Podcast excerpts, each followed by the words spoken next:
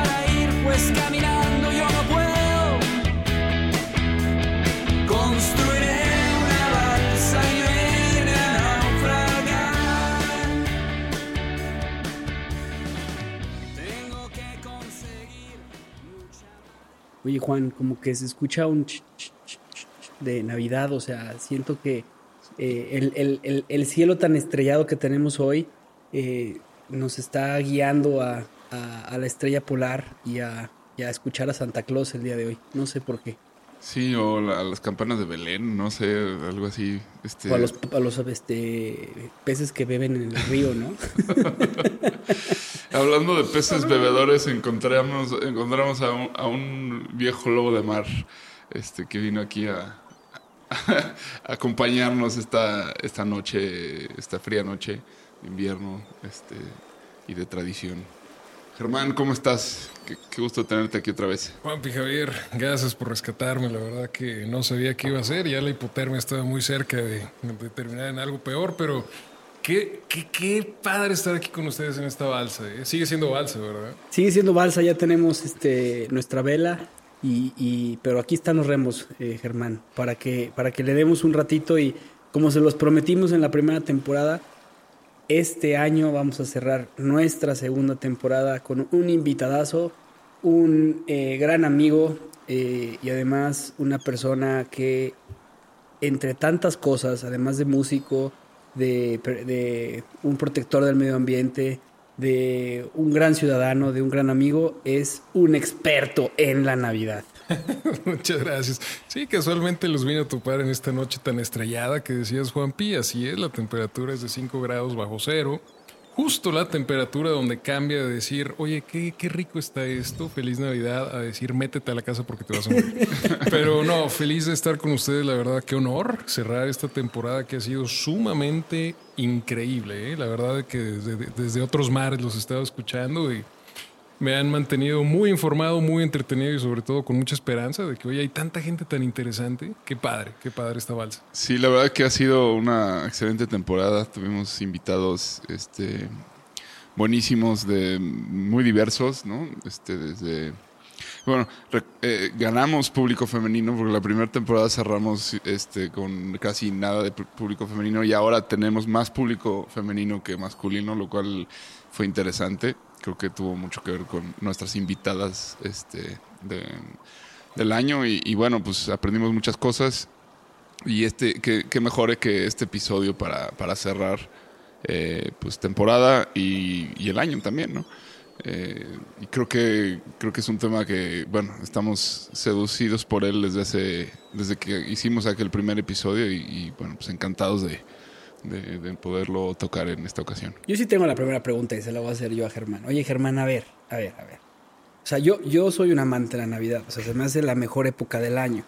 Eh, a lo mejor es el inconsciente colectivo que tanto hemos hablado en esta balsa, que, que es el que me traiciona y me hace como estos grandes momentos familiares eh, y de celebración, de cierre de año, hacen que sea tan bonita esta época. Hay mucha gente que, que no, hay mucha gente que le genera tristeza, le genera este melancolía y pero a ti, a ti, ¿qué te, qué te emana esta, esta, esta, esta época y por qué es tan importante para ti o por qué tanto, tanto estudio le has dedicado? A, obviamente como hobby, ¿verdad? Pero ¿por qué? Claro, sí, fíjate que justamente, bueno, es un título con el cual cargo de ser un historiador de la Navidad, que no es algo que haya estudiado en ninguna universidad ni de que tenga una certificación como tal de aquellos que se dicen ser los, las tierras natales de la Navidad. Ahorita vamos a hablar de eso. Pero mira, creo que todo se remonta a por qué haces, por qué repites o por qué reincides en algo, porque te da felicidad. La felicidad, a final de cuentas, pues es lo más, lo que estamos buscando, ¿no? Como propósito en la vida, etcétera. Y la Navidad tiene una, una connotación sumamente positiva, objetivamente. O sea, es una celebración, es la celebración de las celebraciones. Ahorita también lo mencionaré. Y sobre todo, bueno, realmente si ya nos ponemos muy personales, es eh, para mí es, es la época del año, es, y, y es una época, hablando de que es cíclico, esto es una reinvención continua y lo, lo que lo hace sumamente interesante, en que despierta eh, los instintos más, más primitivos en, en lo que sea que llamemos bondad de la, de la humanidad hacia cómo poder ayudarnos unos a otros. Esto es, es un fenómeno, que habría que, que decirlo así, es un fenómeno que objetivamente estas fechas es una, es una época de unión, es, una, es un tiempo donde la misma humanidad se vuelve un equipo. ¿Ante qué? Ante la adversidad. Y eso es eh, algo de lo que me gustaría desarrollarles, que es eh, si tenemos que definir la Navidad, independientemente de las religiones o culturas, o inclusive de los tiempos, donde sea, la Navidad es la celebración de la perseverancia de la vida ante la adversidad. Eso es, eh, y bueno, le decimos Navidad, pero también se le puede decir Yule, se le puede decir solsticio de invierno, se le puede decir Saturnalia, o sea, realmente es la celebración más vieja que ha existido porque va muy de la mano con eh, pues los ciclos naturales, o sea, y que todo sobre las circunstancias, ¿no? Realmente, ¿por qué celebramos esto? Simplemente porque en el planeta que vivimos, su eje está ligeramente inclinado hacia un distinto ángulo del Sol, lo que genera que haya épocas en esta traslación alrededor de nuestra estrella, en la cual sea más fría una época y haga y sea más, haga más calor en otra, ¿no?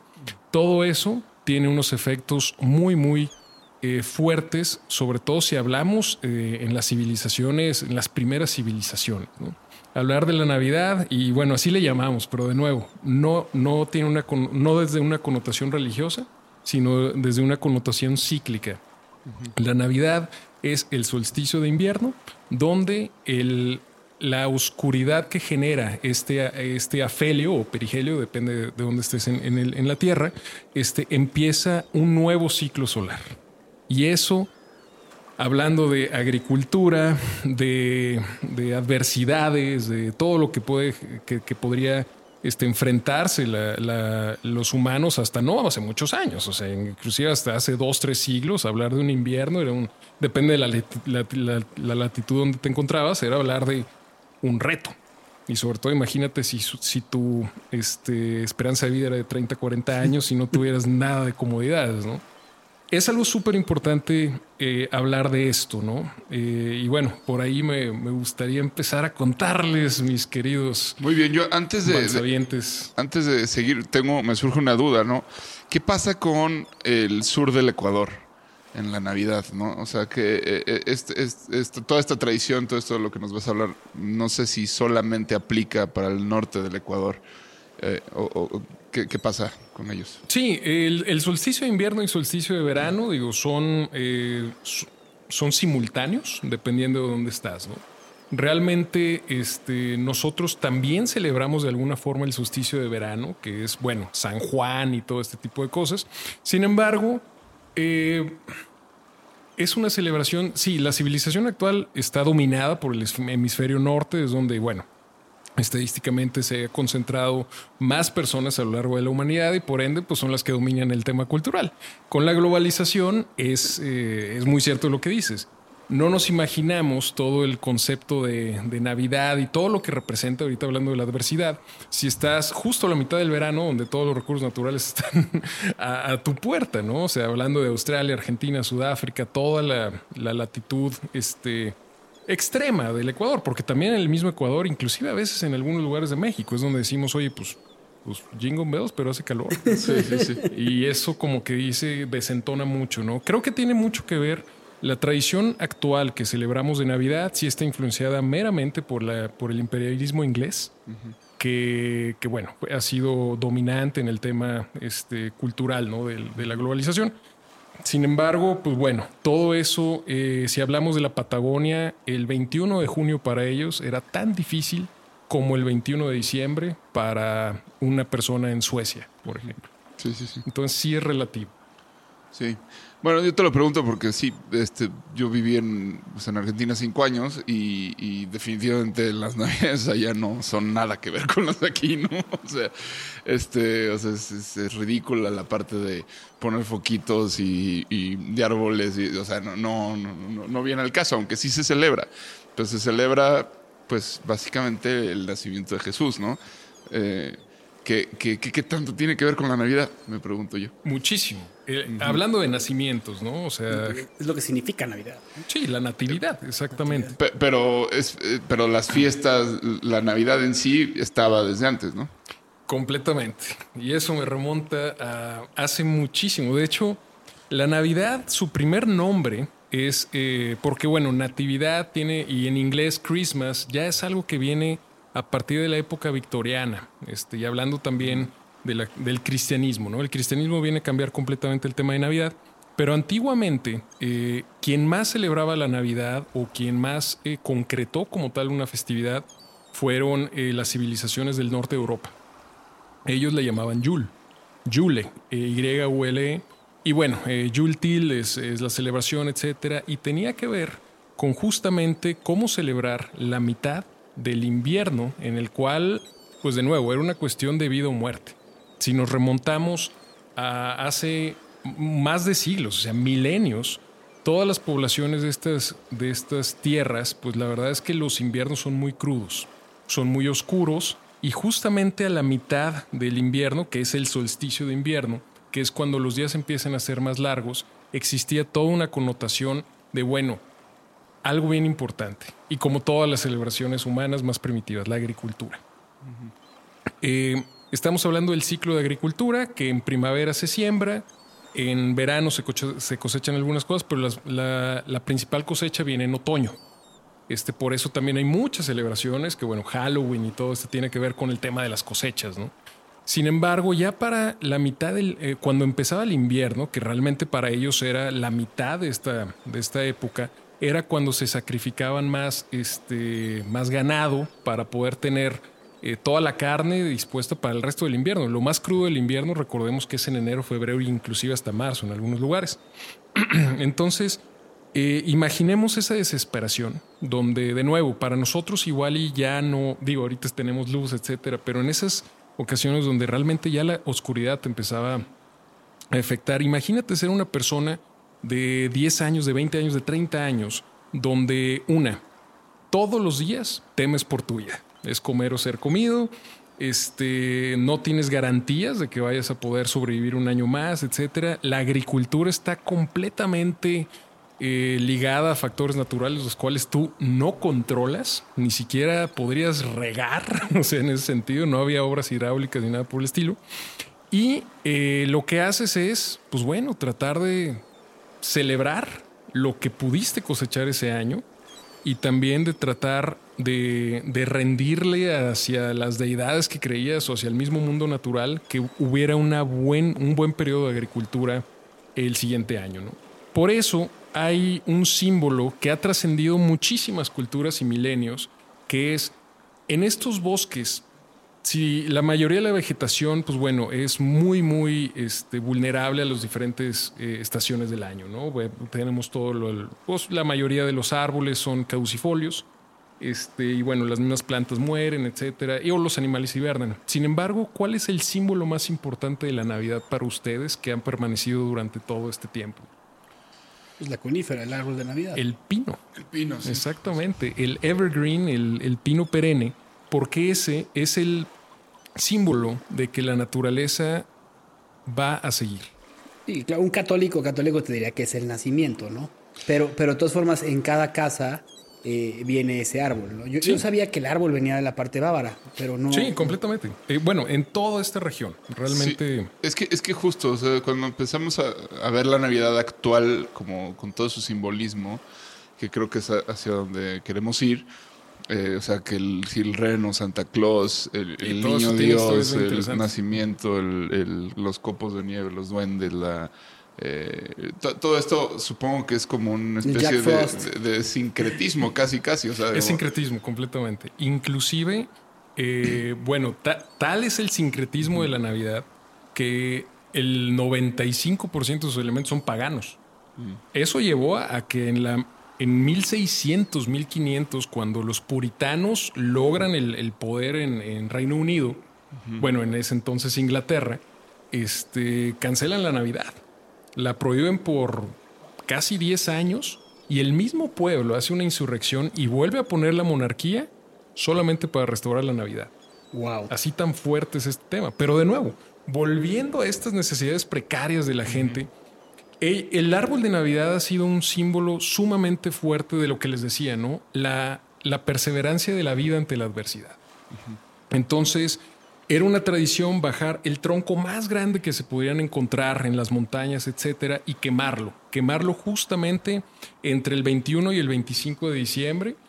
Y hay varias teorías. Bueno, una es de que cada, cada chispa que soltaba el, el fuego del árbol era como un alma sobre las nuevas, eh, las nuevas crías del ganado que iban a, a brotar, también las nuevas semillas que iban a florecer, etcétera. Entonces todo estaba ligado mucho al tema de agricultura.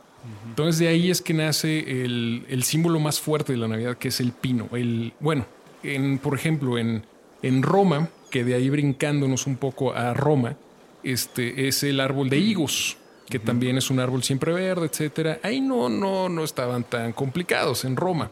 Sin embargo, eh, pues bueno, eso Bueno, eh, la, la parte norte de Italia sí fue complicada, pero no existía, o sea, estaban divididos, porque estaban divididos, o sea, ni siquiera Ro- Roma era una, una, eh, no, no sé cómo se puede decir, pero era, era, ni siquiera era un país, pues, o sea, No, no, era, no. estaba dividido en est- estados, o no sé cómo se llamarían en ese momento. Sí, inclusive Gran Bretaña, que es donde se origina la mayoría de las tradiciones actuales victorianas de la Navidad, pues fue invadido por Roma y fue influenciado por el tema de, de esto. Justamente alejándonos un poquito de, de todo este tema de vida o muerte, ¿no? Que era es en estas regiones y por ende la celebración tan, tan importante que era eh, el Yule y que sigue siendo en, es- en- en esos, en esos lugares, este, y también muy arraigado a la mitología nórdica. Ahorita les voy a platicar un poco de cuando hablemos de Santa Claus acerca de la de la toda la resemblanza que tiene con Odín. Nada más que eh, Odín también iba por el los cielos, eh, pero repartía vida y repartía muerte. Entonces ahí es como un, un tema interesante, ¿no? ¿De dónde viene todo esto? Bueno, partiendo un poquito de, de eso hacia eh, el Imperio Romano, eh, los romanos, justamente en esta época, celebraban a Saturno. Saturno es un dios complicadísimo, es un dios súper interesante, porque sabemos Saturno, pues es, la, es el equivalente en Roma del dios eh, griego del tiempo Cronos, ¿no? Cronos, este que pues, se comió a sus hijos, inclusive, bueno, Aquí hemos hablado eh, algunas veces de, de Saturno, ya nuestros escuchas creo que a- algo saben al Algo respecto saben, de- sí. y sus connotaciones diabólicas. Sí, Este, es un dios súper interesante, o bueno, un dios, una figura súper interesante. Sin embargo, también se le, se le relaciona con la, con la agricultura, sí. ya que es, este, bueno, este, en, en Roma se le, se le relaciona con la agricultura. Y justamente alrededor de 500 años antes de Cristo, o sea, estamos hablando de que ya de por sí era una tradición la Navidad, o como el Yule, 500 añ- años antes de Cristo, eh, eh, se empiezan a forjar muy fuerte pues todas las clases romanas, ¿no? O sea, de los esclavos, los ciudadanos, los esclavos libres, o sea, todo un tipo de, de temas. a partir, de- pero seguían arraigando todo este tema de la celebración del solsticio de invierno. Pues claro, porque era una celebración que no, no distinguía clases. O sea, era No. una, o sea, porque al final de cuentas el invierno no distingue clases. Sí, sí, sí, en ese momento quien tuviera una casa y siendo un eh, republicano o un, bueno, en ese momento alguien del imperio más bien, porque ni siquiera la república Sí, todavía. un senador. un senador o lo que fuera, este, pues tendría más posibilidades de sobrevivir, pero, pero al final de cuentas, pues te llegaba un, un, un infierno fuerte y también te ibas, ¿no? Sí, la esperanza de vida de nuevo seguía siendo 30 o 40 años. O sea, nosotros ya estaríamos más para allá que para acá. ¿eh? Tenemos en los cinco- últimos cinco años de nuestra vida. Entonces, si era. eh, y bueno, el imperio no todo era Roma, ¿no? También estaba muy esparcido y la. Este, bueno, las diferentes eh, religiones, este sincretismo que hablamos, pues ahí se da mucho. ¿Qué pasa con, el Satur- con la Saturnalia, que es yo creo que uno de los eventos eh, que ha definido mucho ¿no? Al- a la historia de la humanidad? El- la Saturnalia es, es, es una celebración que también coincide con, con el solsticio de invierno, donde básicamente era poderte relajar. Saturnal es la fie- las fiestas saturninas, lo mismo. Sí, exacamente. Ok. Sí, las fiestas Que empezaban para o- la celebración del solsticio de invierno. O, es. o dionisíacas hasta cierto punto no, o no. No, ese era un dios distinto, ¿verdad? Pero Dionisio más bien creo que era en verano, no sé.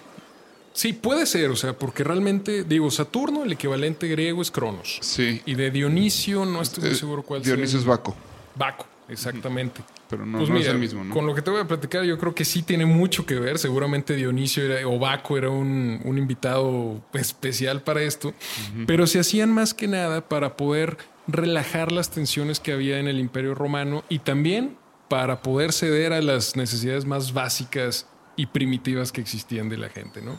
Lo que hacían era eh, básicamente todo empieza como una especie de casualidad, donde en los templos de Saturno siempre, eso sí no sé por qué, pero en los pies se, se decoraban los pies con, con un trozo de lana. O sea, siempre tenían ahí su lana, etcétera. Y un día eh, desapareció la lana. Entonces los más acólitos de Saturno fue como, oye, pues anarquía total, ¿no? Y literal empezaron a hacer pues un despapalle completo. A la gente le gustó. Sin embargo, siempre y cuando tuviera un límite de días. Esto lo empezaron a hacer y en un principio eran tres días de celebración donde algo bien importante pasaba. El esclavo se, se volvía eh, ciudadano y el ciudadano le podías decir como si fuera esclavo. Se invertían los roles por diversión. Esto te habla mucho de la necesidad lúdica ¿no? de todas estas personas. Y algo bien importante también es que nombraban a un rey de la Saturnalia, que era normalmente un, un mendigo o algún vagabundo, que según esto lo hacían random, pero lo que pasa era que la gente... iba- es una excelente idea, o sea... Está poca madre. Ya, o sea, agarraron al changoleón del pueblo. Eh, Agarraban al changoleón del pueblo y decían, todo lo que digas, lo hacemos. Y lo hacían. Esto empezó tres días, luego dijeron, oye, pues estuvo divertido, ¿no? Este, pues, ¿Qué tal hoy cuatro, etcétera? Así se alargó hasta que fueron 12 días. 12 días de Saturnalia. Hasta donde... que ya fue un degenere, ¿no? Que Calígula dijo, yo lo quiero hacer mi gobierno, cabrón. Literal, la Saturnalia no, no, no termina en el Imperio Romano. Esta celebración se expande en todo el Imperio Romano y ahorita hablando O sea, los, de... los bávaros, los este. Los bávaros, los ingleses, los españoles, españoles. todos, o sea, y en Inglaterra Los galos. agarran la, la, la Saturnalia de una forma muy inglesa, en la cual este, la combinan un poco con el tema de Halloween, que era, ah, hay otro tema importante de la Saturnalia, también coincidía con la época de cosechas. Entonces había banquetes a lo bestia, ¿no? Sí, o sea, cl- claro.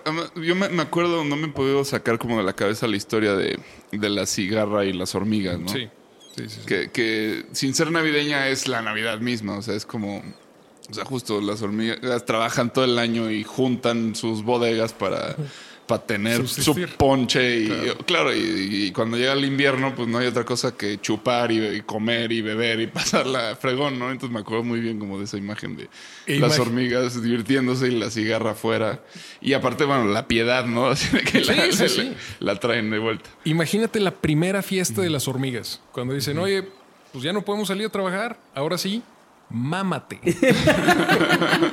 o sea, pues Sí, sí, sí. mucho. O sea, invita a la cigarra, etcétera. Después la matas y te la comes. Pero bueno, como quiera.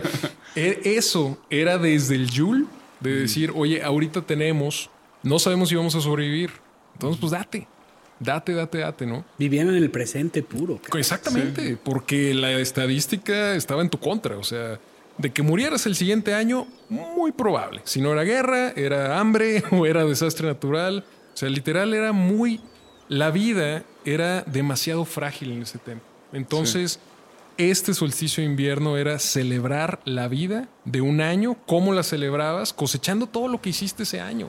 Y ahora sí, dándote el placer que muy probablemente era el único día donde las personas podrían comer a full, o sea, donde no tenían reparo de decir, oye, hoy me voy a dormir con hambre. No, este día, entonces imagínate todo esta, estar cargando, ¿no? Con toda esta ansiedad, este nerviosismo, de, pues esta alerta de, oye, vivir o morir, y en un día poder decir, en, un, bueno, en unos días en este caso, pero poder decir, estoy bien, y vivir en el presente, justamente. Por eso es una celebración tan increíble. O sea, es celebremos la vida, porque el- igual el siguiente año, no sé.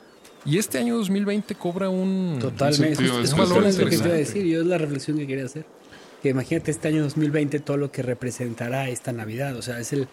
Mucha gente está pidiendo el fin del año, ¿no? De que se termine el año y ahora, ahora la vas a celebrar. Sí, como Pues- que recobra sentido esto que dice Germán. O sea, como que hace mucho que no la vivíamos de esta forma. Eh, pero bueno, también eh, la verdad es que ahora se, se festeja cada vez menos. Yo, yo la siento cada vez menos, es palpable. Pero bueno, tal vez eso ya será más cercano a la conclusión, ¿no? Sí, y no, y fíjate que es muy importante. Ahorita quisiera platicarles un poco, de abrir otro tema, ¿no? Todos los símbolos navideños que hoy categorizamos como navideños, ¿de dónde vienen? Y otra cosa bien importante, o sea, analizar la Navidad. Si aquí estamos analizando milenios de la civilización humana, la, la Navidad actual lleva bien poquito. Y te estoy seguro que en 1300, 1200 tenían otra concepción de Navidad y todo lo superficial se fue yendo. Y hablando de superficial, inclusive todos los temas religiosos. O sea, el, justamente la Saturnalia se vuelve tan, tan importante, tan relevante, porque también se celebraba al nacimiento del sol, que en este caso era la diosa Mitra de, de Roma, ¿no? Apolo en, en- en los griegos. Esta diosa Mitra, pues del 21 al 25 eran las celebraciones y nacía, exactamente. Nace justamente de una piedra, este, y también es cuidada por algunos granjeros. ¿Le suena?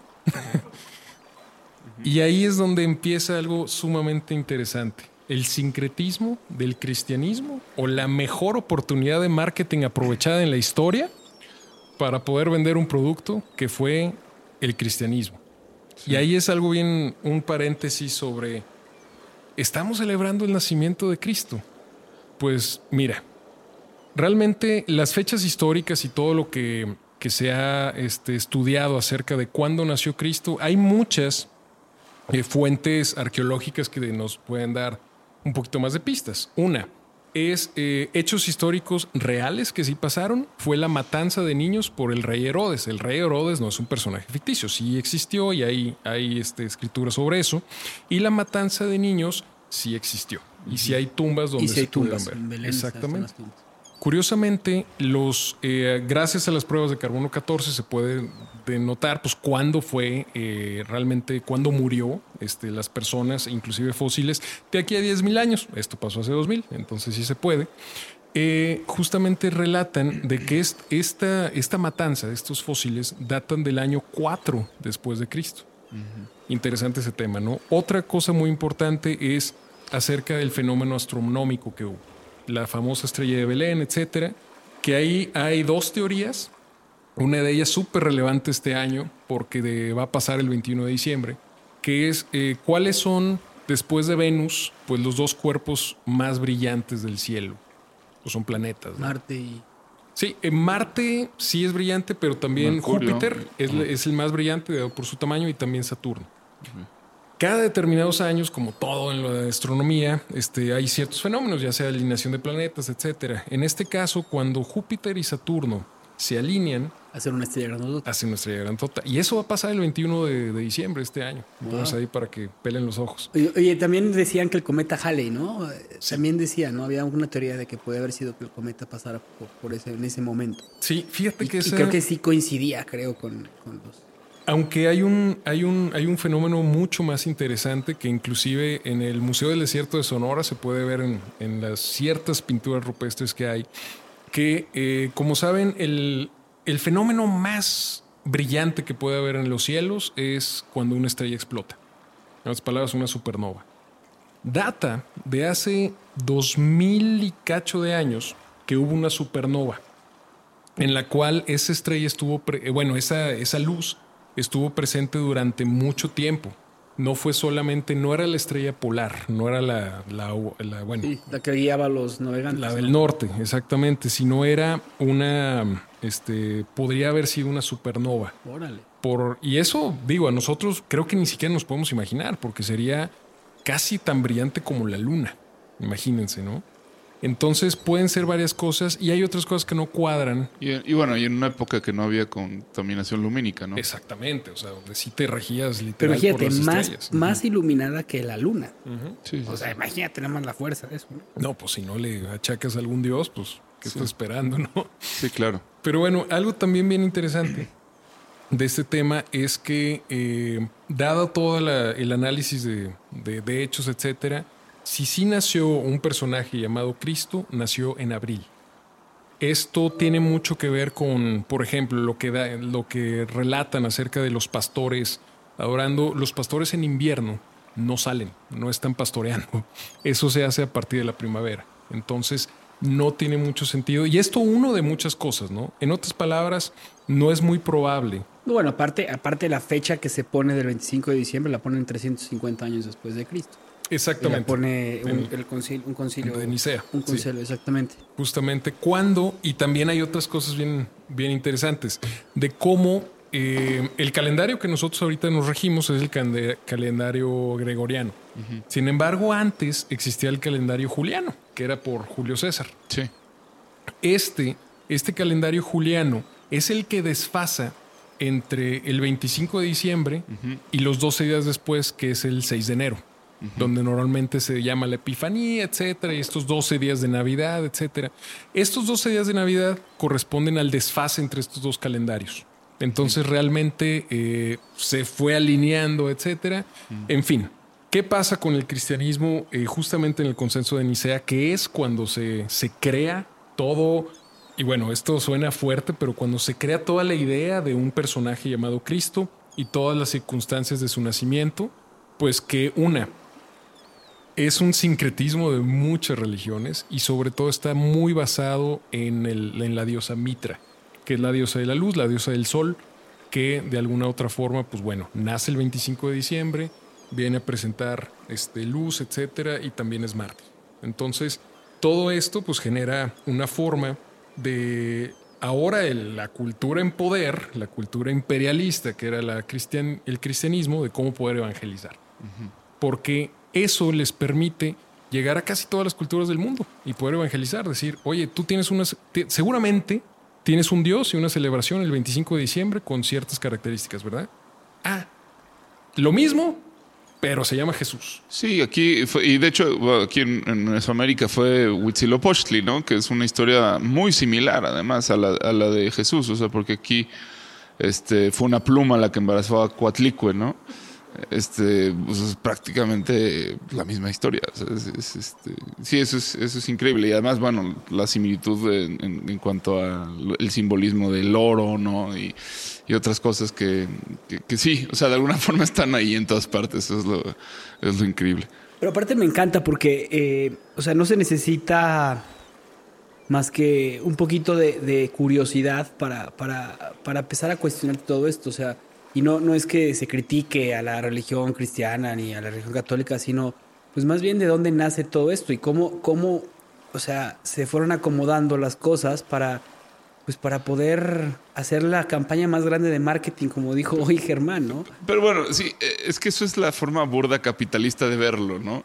Que, que creo que o sea, no, no, no, no le hace justicia porque realmente es, es mucho más importante que eso. O sea, no, no, no es algo que se haya hecho para vender. En- O sea, No, se hizo para controlar. o tampoco. Bueno, yo, yo, yo creo que más bien, o sea, ya eh, eh, la fiesta ya existía y, y, pues solamente se le va agarrando una forma más, este, más, eh, ¿cómo se llama?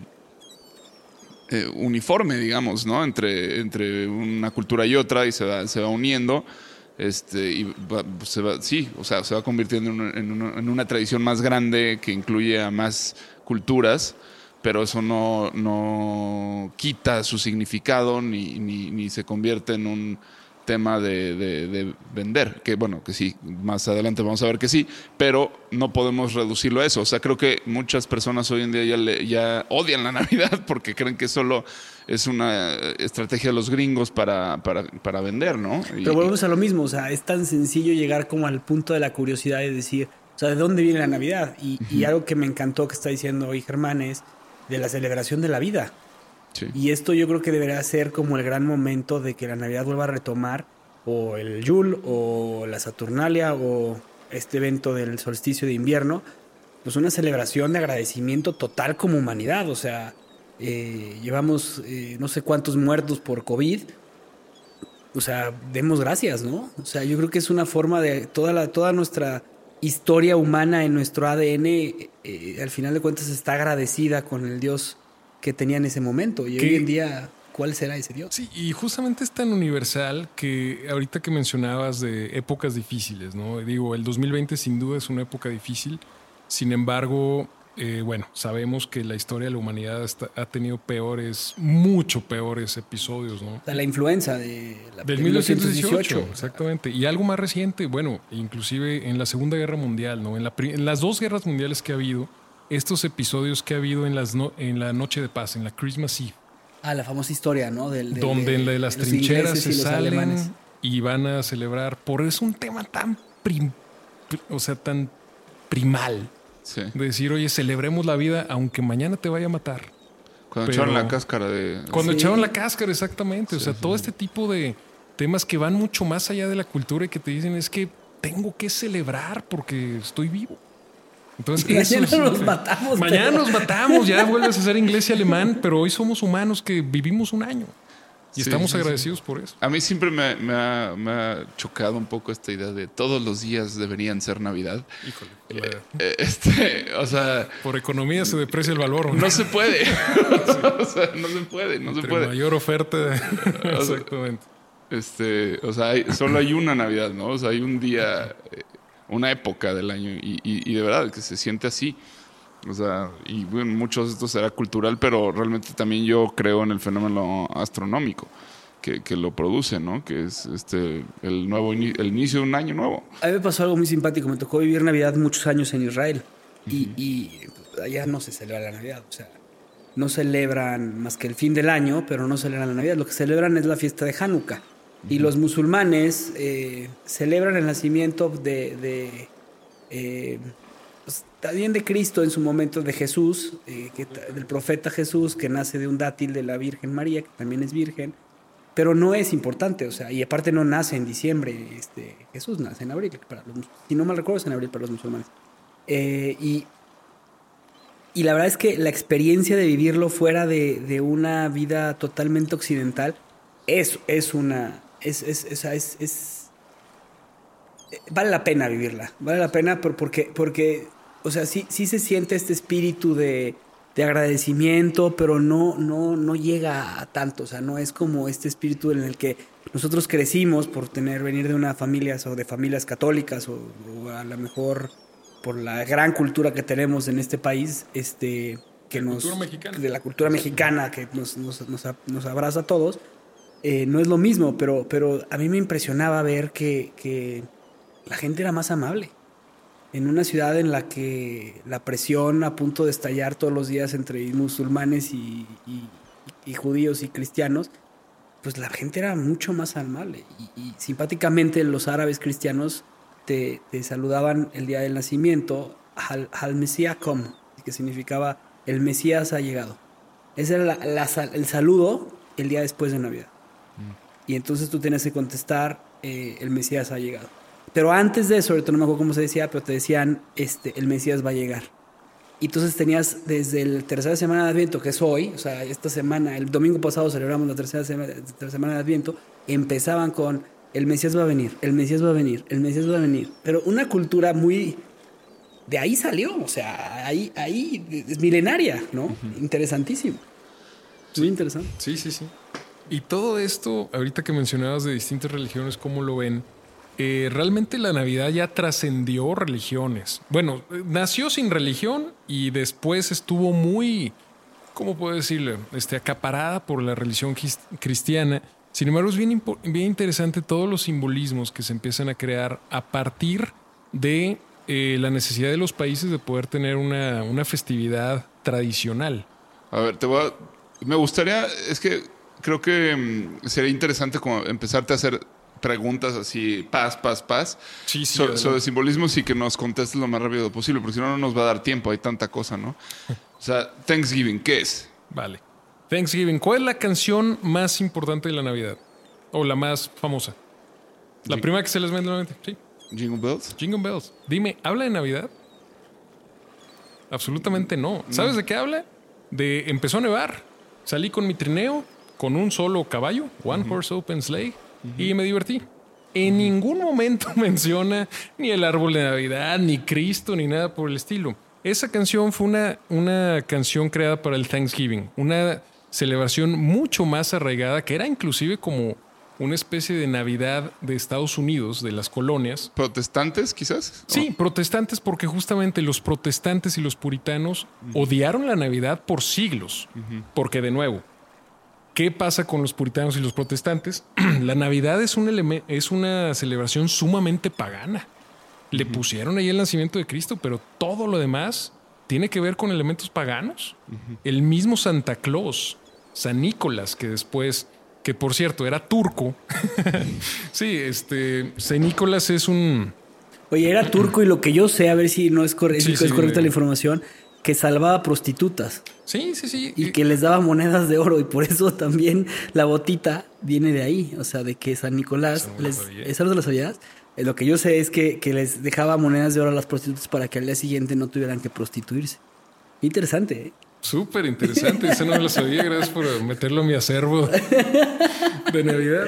San Nicolás y entrando un poquito al, al tema de Navidad de, de Santa Claus. Sí, que- bueno, o sea, que eh, o Father sea, Christmas es Santa un Claus es, es- es- es el tema, yo diría que hasta más grande que, bueno, no, no que Jesús, pero, o sea, sí, sí no, está, pero está ojo, ahí. ojo, está ojo, ahí, ojo. Aquí, como- por ejemplo, en, en- en ciudades como en Jalisco, en, en- en- en estados como en Jalisco Ajá. y en Guadalajara, en León, en, en ciudades que están muy arraigada la cuestión católica, Santa Claus no es parte de nosotros porque crecimos a lo mejor con familias de la Ciudad de México donde Sí, sí. venimos muy arraigados, o sea, de temas muy americanos, Sí, o creciste, A o mí- de a mí Monterrey. siempre me recordaban, este es el niño Dios, ¿eh? Pero Santa Claus es como su, su gato, cabrón.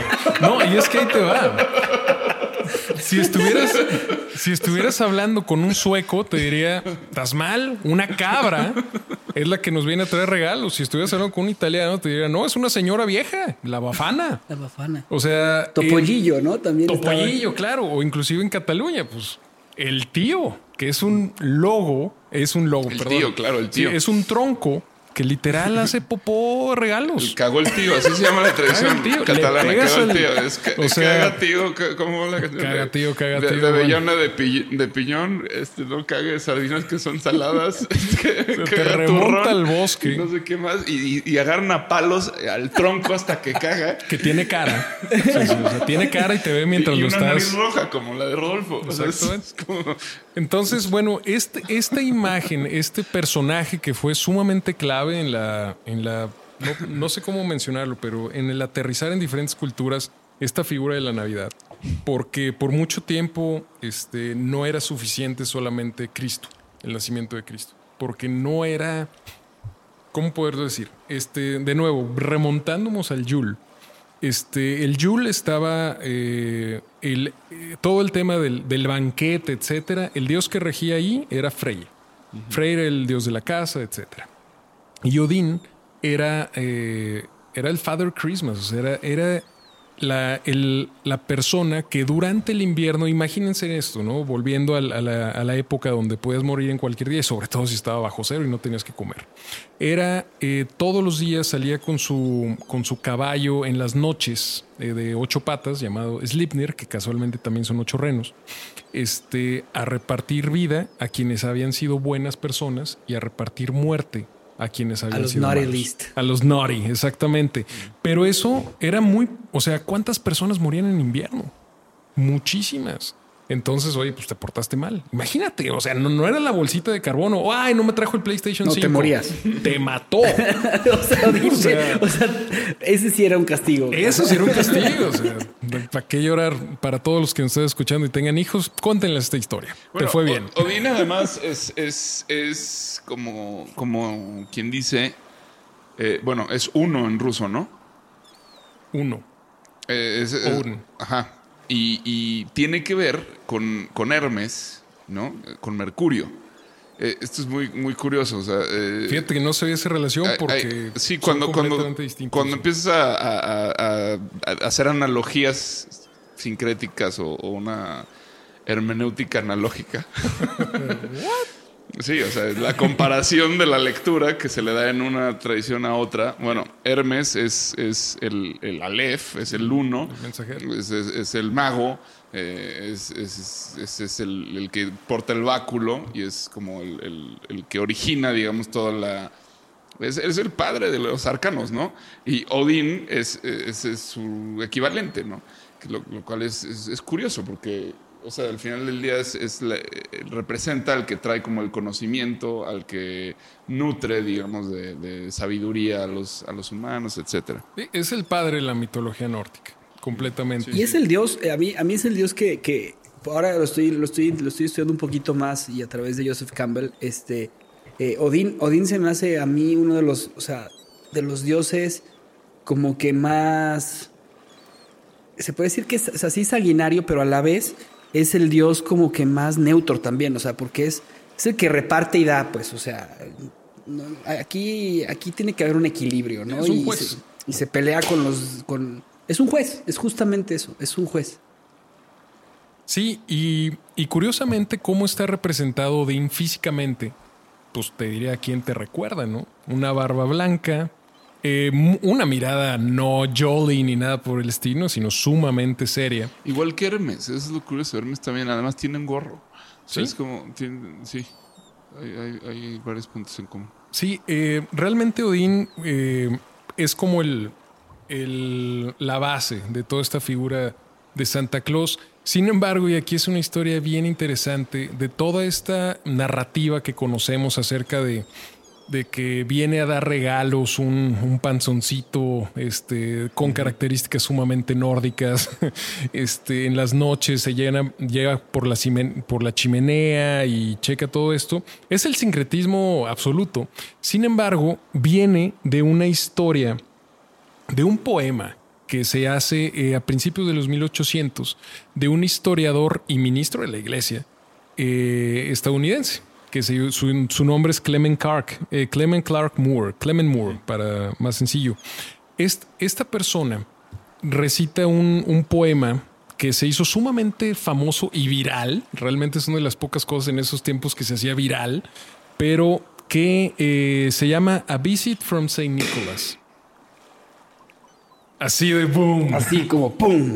A visit from San A, a Visit from St. Nicholas, donde el poema empieza con It was the night before Christmas y te relata cómo esta persona con un trineo y renos llega a una chimenea y viene, te trae regalos, si eres bueno o eres malo, y después se va. Sin embargo, lo bien importante, en ningún momento menciona cómo es, este, es Santa Claus. Algo importante de aquí y que me encantaría hacer un paréntesis súper interesante es Clement Moore era un historiador de la cultura eh, lapona, de la Laponia en, eh, bueno, en el norte de Europa, que comparte tanto Noruega, Suecia, este, Finlandia y, y Rusia. Por eso se pelean mucho ellos, de que, oye, no, de Santa Claus viene de aquí, no, Santa Claus viene de acá. Es como... Es, Es, que como... tiene, a ver, ¿quién es Papá Noel y quién es San Nicolás? No, no, claro. bueno, San Nicolás era un, era un turco, era un santo de Anatolia, de Sí. alrededor del año 200, 300. Sí, sí fue una persona real. Sin embargo, este, como bien decías, digo, atendía mucho a los desprotegidos. ¿Y quiénes son los desprotegidos eh, más abundantes? Pues los niños. Entonces él eh, solía dar juguetes o solía hacer este tipo de cosas. Y Santa Claus es Saint Claus, ¿no? No, ¿O qué es? viene del- de la interpretación de Saint Nicolás de la cultura holandesa, que es Sinterklaas. Sinterklaas. Sinterklaas viene de ahí y el Santa sí viene de, este, bueno, ya de todo, de todo un tema este, cristiano. Pero aquí lo interesante es toda esta narrativa sobre una persona llega a tu casa, baja del techo de la chimenea, te da regalos, si eres bueno y se va en medio del invierno, tiene que ver mucho con las tradiciones chamánicas de la Laponia, en específicamente de la cultura sami. Los samis son como, este, vaya, los nativoamericanos, pero del norte de Europa. Todavía viven, inclusive, este, o sea, todavía existen, no se han asimilado completamente a las culturas noruegas, sueca o... Y son igual güeros, de ojos azules, No, saltosos. son esquimales. Ah, Son esquimales, son de pelo negro, muy lacio y de ojos rasgados. Es sumamente interesante verlos porque contrastan mucho el finlandés actual, que sí tiene el ojo un poco más rasgado, pero tiene mucha influencia bávara y sueca.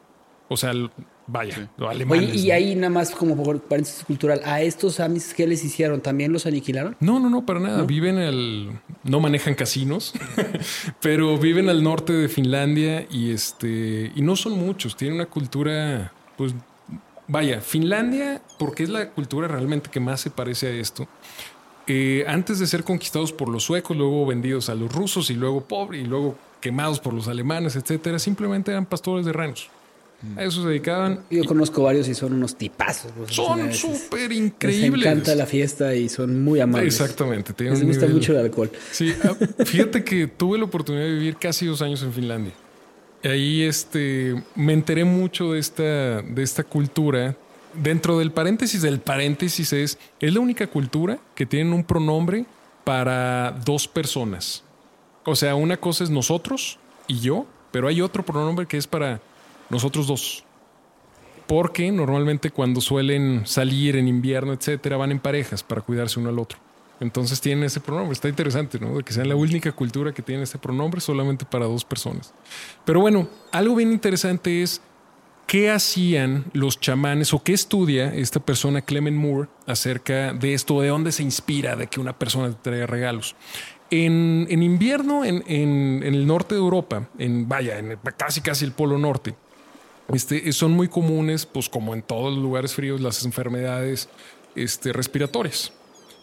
¿Qué pasa? Que anteriormente, para entrar a las casas, eh, a las casas donde vivían ellos, para poder conservar el calor, solamente podrías entrar por arriba, ya que de otra forma, bueno, tema de termodinámica, se escapaba el calor, necesitabas hacer. Entonces, lo que pasaba cuando una persona se enfermaba es que llegaba el chamán, ese chamán este, llegaba por, por arriba de, este, de esta casa y algo bien interesante, comía unos hongos que eran rojo y blanco o verde y blanco, que es el Myrcieni. Ese Myrcieni lo que le provocaba era visiones donde él se elevaba a un reino historia. distinto para poder aprender a cómo poder sanar a la persona que estaba atendiendo. De ahí, y ahí es donde lo interesante, bajaba de este, de este cielo astral, por así decirlo, con el conocimiento de cómo nazar, cómo sanar a, a su paciente y él lo trataba. El regalo que le daba el chamán a la persona era la salud, exactamente. Era a, a través de algunas medicinas, etcétera. Y eso, ese era un proceso que se repetía mucho sobre invierno. Clement Moore se inspira de esto, de esta, de esta tradición chamánica, y es donde relata todo esto. El, el tema de los, de los renos y los trineos, pues tiene que ver con la misma cultura de ellos. O sea, Bueno, por- volvi- volviendo a Odín y al, al significado de, de- de este ar- arcano, eh, pues es el mago, y justo es el chamán. Sí. Este, y, y- y se le representa con una mano arriba, porque es el que baja la información, y otra apuntando abajo en una, a una mesa donde hay la moneda, la copa, el basto y, y la espada, ¿no? sí. Que es, es, este, o sea, es, pues es todo, cabrón. o sea, sí. eh, sí, sí, sí, que Todo lo que necesitas para vivir. Ajá. Son. pues sí, de, de alguna forma, sí, sí tiene mucha relación. Entiendo. Oye, este, a ver, entonces, Viene primero la cuestión de lo, de lo que es el Thanksgiving, eh, que fue lo primero que preguntó Juan, en, en que estos puritanos este, no les gustaba parte de la Navidad, entonces como forma de agradecimiento hacen en noviembre, este último fin de noviembre, eh, este agradecimiento, ¿no?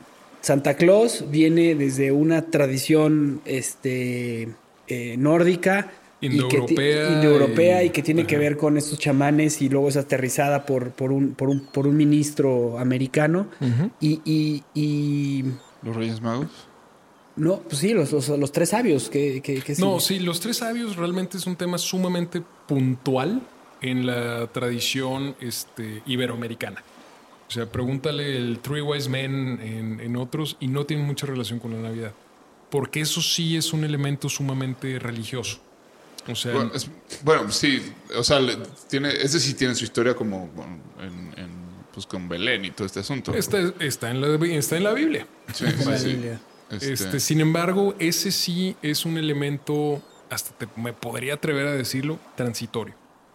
O sea, comparándolo con los otros este, temas, ¿no? Como el banquete, el pino, este, la vida sí, en general claro, de la que decías lo del pino, o sea, justo lo, lo del tío, bueno, Sí. tío, al final de cuentas es el tronco de un pino. Este, o sea, todo está ahí. Yo, a ver, tengo otra, las Nochebuenas. Las Nochebuenas tienen que ver con eh, los gringos copiándose cosas de México. En 1820 y algo, o sea, Órale, ese está chingón. Sí, sí, o sea, 1820 y algo, de México ya existía, o sea, o al menos la República Mexicana, como quiera que Agustín Iturbide la haya bautizado, este ya existía un, un ministro por parte de, no me acuerdo si esta persona que se llamaba John Poinsetta, ¿te suena Poinsetta claro. algo? Es el nombre en inglés de las Nochebuenas. Así les conocen, las Poinsettia. Además fue, él fue el embajador, el embajador, El embajador, de México. sí, y él es el que hace, eh, John Poinsett o Poinsetta, hace eh, todo el tratado en su momento de América para los americanos. Él, él junto con varios empezaron a hacer todo esto. Tengo entendido, no, no, no, no, me, no me hagas Sí, mucho caso, pero él, Monroe. la doctrina Monroe, o sea, él, él aterriza toda la doctrina Monroe y es el que hace que México, eh, pues la gran revolución y muchas cosas aparecen gracias a esta, a Influen- este, a este muy muy influente. influente. tan influencer que vende.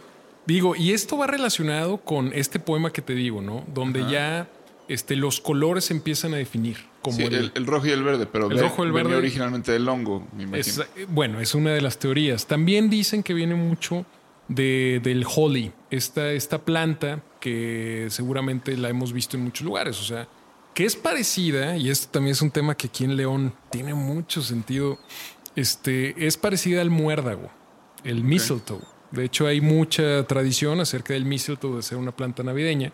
Por lo mismo de que, bueno, crecen, y esto es bien interesante aquí en León, porque en León la odiamos, y créame, como... ¿No es naranja el muérdago?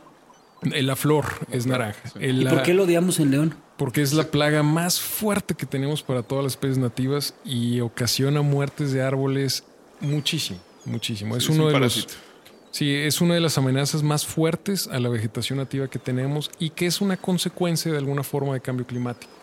Porque a través de algunas especies de aves migratorias han estado llevando esta, esta semilla y esparciéndola, en especial los loros argentinos, etcétera. ¿no? Pero bueno, sin distraerme mucho de, de ese tema, el mistletoe aquí el problema es que no se muere, porque el clima es bastante benigno. ¿Qué pasa en estos otros lugares de latitudes más al, al norte? Pues que el mistletoe es una planta, pues es bonita, este, crece, este, de alguna forma tiene una semilla blanca, este, dependiendo de la altitud, es muy, es muy estética. Entonces, de ahí se acopla como otro de los símbolos navideños victorianos, donde la gente cuando estaba abajo de- del muérdago se tenía que dar un beso. Exactamente. Aquí, córtala, por favor, porque si no, lo que pasa con el muérdago, el mistletoe en estas latitudes es que para enero ya se había muerto. O sea, por la mis- es un tema cíclico donde el ecosistema se autorregula. Aquí no, aquí tienes que podarla, etcétera. Entonces, pues sí, la bendición navideña de los de los este, latitudes al norte para que es una plaga ambiental. Oye, a ver, del árbol de Navidad, yo sabía que el primer árbol de Navidad que, que se, se puede decir que se decoró, lo hizo Martín Lutero para sus hijos. ¿Qué tan cierto es eso? Sí, completamente. Martín Lutero, y este es, o sea, ¿qué les digo? El tema de Navidad es tan vasto. Sí, por eso tenemos que ir haciéndote así preguntas. No, Este, sí, por favor, por favor. Trataba de llevar una línea, pero así está, creo, creo que está mucho mejor. Este, Martín Lutero, siendo protestante, eh, vaya, él tuvo ahí ciertas diferencias con el resto del, vaya, pues él es el creador del protestantismo, pero el, árbol de Navidad, pues era un tema pagano. Sin embargo, para poder simbolizar eh, un poco más el tema religioso, le puso velas. Velas indicando que eran la luz. Que también, si lo ponemos a ver, pues era Mitra, ¿no? Pero bueno, no. Jesus is light. son. en fin, este se puso velas en un principio, luego vieron que era un problema de incendios a lo tonto, y después se fue decorando con manzanas. Las manzanas también como un símbolo de la de la abundancia y también porque era la cosecha que estaba disponible para finales de año. O sea, no le ibas a adornar con mangos, una porque no se daban y otra porque pues, en, fe- en- en febrero. Pero igual, igual en el Caribe sí puedes adornarla con mango. Sí, y háganlo. Están mucho mejores. Pero bueno, estas manzanas después se van reemplazando por esferas. Porque pues literal era como que, oye, pues mejor cómetela, compadre. Digo, no estamos para estar desperdiciando manzanas, ¿no? Entonces se va Sí. reemplazando por Oye, esferas. y, y esta, esta cena de banquete de fin de año que... que El bacalao, ¿de dónde viene? a, a- o sea, a mí me recuerda, te voy a decir una cosa, me recuerda mucho... eh, eh, para los judíos eh, tienen lo que es el, el- el día... Tienes el día del perdón, y pero también tienes el, el- último del año, o sea, que también con, celebran. Y no es en esta época, pero me recuerda mucho la celebración a nuestras cenas de Navidad. Yo tuve la oportunidad de pasar cenas de Navidad con, con muchas familias judías. Y eh, el, o sea, el líder de la casa, que es el que lee la- las escrituras y, y tiene un momento de agradecimiento y les enseña a los niños a cantar, les enseñan a cantar a los niños este, las canciones típicas judías en ese momento de, de eh, que, que vienen desde hace muchísimo tiempo y que ya después se fueron evolucionando, pero para porque era como la forma de que los niños este, se entretuvieran en un momento que pasaron por muchas hambres y por muchas cuestiones. Y eh, algo que me parece súper interesante es que el líder de la casa le da a a- muchas veces al más pequeño la oportunidad de leer las escrituras, ¿no? Y eso también como que hace todo un, un tema. Los platillos tienen, tienen todo que ver, o sea, tienen, tienen un significado. El pescado con la manzana, que es que la abundancia entre y que no te falte dinero. O sea, tienen un, o sea, un, un chorro de, de símbolos que también fueron, o sea, han sido como adoptados a nuestro famoso banquete, que es el pavo. En México los romeritos. Pero ¿de dónde viene todo eso? Claro, ahí sí es meramente regional. O sea, hablando de. Digo, hoy puedes conseguir lo que quieras. Ahí está, no voy a mencionar marcas ni nada, ¿no? Pero cualquier supermercado y puedes tener una Navidad de estilo Japón. ¿Cuál es la Navidad de estilo Japón? Kentucky Fried Chicken. ¿Es en serio? Sí, sí, sí. Allá en la tradición de Navidad es que la verdad no sé, eso, las circunstancias son lo que nos definen. O sea, pero bueno, allá el regalo de Navidad es llegar con una cubeta de Kentucky, Fried- de Kentucky Fried Chicken. O sea, digo, ya vamos ellos no son católicos, son shitoístas y budistas, pero pues sí, o sea, ¡Wow! Está increíble. sí, sí, sí está. Y son esas cosas que, ¿qué? ¿Cómo? o sea, Hace sentido, dijo, y el puré de papas, supongo que también le, lo llevan. bueno, de que se antoja, se antoja. Sí, sí, sí, pero. Y, y- Y, y el, que- bacalao también, ese, ese- ese es- se ve más tradicional, ¿no? ¿O no? O sea, bueno, Pues es español. es español, pero ¿por, por qué? Y luego lo hicimos por- a la vizcaína, que no es vizcaína, es, es Sí, pero- veracruzano, porque pero- es un pescado a la veracruzana. Pero yo pienso que, que debe tener algo que ver con, con los alimentos este, de conserva, ¿no? Más allá, yo creo que tiene que ver con lo que está disponible en la época. Salado, el, el- el bacalao es Sí, salado. pero, es- pero- pero justo es una, una técnica de conserva, o sea, o los fermentados Pero es quizás. de mar en frío, lado, bueno, sé. no sé, o sea, pero creo que eh, toda la, la comida que, que se tradicional, digo, porque no es como que ah, el Subway es mi comida de Navidad, eso ya es tu rollo, ¿no? Y qué bueno, es tu tradición. Pero si nos remontamos a, a las circunstancias que definen tradiciones, tiene que ver con lo que estaba disponible en la época, ¿no? Digo, acá cuando hablamos de carne, este, por ejemplo, el jamón del cerdo era un, es, eh, digo, la pierna es un, es, ese sí tiene una, una connotación tradicional sumamente importante, porque era, este, Freyr, y hablando del, otra vez de la mitología nórdica, eh, su representación era la casa del jabalí. Entonces, el Odín. jamón, eh, Odín, O no, o no tiene que ver, o sea, Odín en la casa y eso, o no, o no ah, era. pues también comía. sí, sí, sí. No, no, Odín mataba. O sea, pero mataba gente. y Freyr o sea. no, Freyr era. era... Freyr era como Artemis, Ah, en el sentido de que era el, el dios de la casa. Y este, y, y bueno, y también por la latitud y por la región, pues el animal de esa época que estaba más disponible, pues eran los jabalís. Estamos hablando de que Berlín, inclusive antes de- del siglo XX, pues, estaba poblado de jabalís increíble. Inclusive hasta hace poco ha habido muchos temas de, hay muchos te jabalís. pagan por ir a matar jabalíes. deberían Exactamente. Incorporar sí, sí. Y aquí en, Guanajuato tenemos un problema por algunos cazadores que introdujeron este jabalí pecarí a la Sierra de Lobos. O sea, porque es un animal que, pues, No, tiene, no tiene competencia. no, y celebra la vida también. O sea, ellos también les gusta vivir. Pero bueno, en general creo que sí la comida tiene mucho que ver con lo que estaba disponible en esa época. Este. Y así también como, por ejemplo, dirán, oye, ¿por qué no comían reno? No, o sea, cuando el reno es uno de los símbolos más importantes de la Navidad.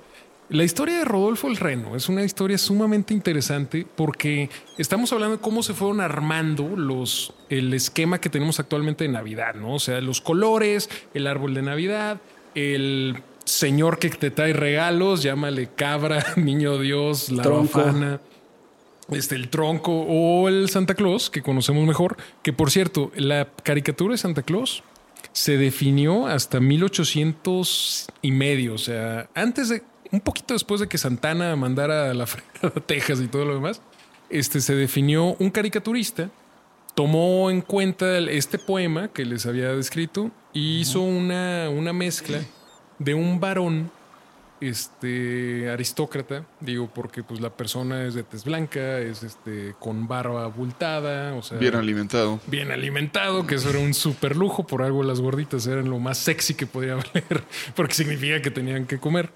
Este, en fin, y de ahí nace todo este rollo, pero eh, por ejemplo, si se hablaba de los renos, él menciona a Dancer, a Prancer y todos estos renos, pero Rodolfo no existía. Fue, fue hasta 1939. Y esto tiene una, una- un tema bien interesante porque si se fijan no hemos hablado de niños. Pues hasta ahorita es la celebración de la vida, es este, pues todo el tema pseudo religioso, agricultura, saturnalia, orgías, todo este tipo de cosas. Pero si hablamos de Navidad, es una tradición infantil, ¿no? Hasta cierto sentido, digo, de la forma en que la vemos ahorita. ¿Quién le emociona más la Navidad? A los A niños, los niños. duda, sí. ¿Dónde entran los niños en esto? Eh, en 1939 se crea eh, el personaje de Rodolfo el Reno como un sidekick de, de Santa Claus y se crea a través de una historia que también está basada en cosas reales que van a contrastar completamente con la imagen inocente que tenemos de los renos, pero acerca de, pues ya ven, la minoría de, esta, de este reno que era diferente a los demás. y Sí, a mí, a cuando- mí me suena mucho como a, lo- a A lo que decía, a, a- a Nietzsche, ¿no? Hablando de, de- de- de como del el valor del débil, ¿no? Sí, O sea, de- exactamente. bueno, con- la- la Nietzsche diría mátalo. En, la genealogía de la moral, pero sí justo, o sea, es muy cristiano, ¿no? Muy, muy, eh, muy judío-cristiano. Sumamente judío-cristiano, sí. Y Nietzsche yo creo que odiaría a Rodolfo. Lo odiaría por, por Pero débil, por... Se por- lo comería y lo escupiría. O sea, sí. Qué fuerte, ¿no? Perdón, no quise decir eso. Aparte, No, uno no, de los datos sí. curiosos que traigo de Rodolfo el Reno es que dicen que tenía la nariz roja porque tenía una urticaria en la nariz. Justamente a eso a ver. iba. Los renos, los renos tienen. eh, mientras viví en Finlandia, tuve muchas oportunidades de ir, pues casi a Son Cabo unos Norte animales a- espectaculares, ¿no? Sí, y aparte son sociales para su bien y para mal. O sea, literal, corren como bailando. O sea, con la cadera yéndose de un lado al otro.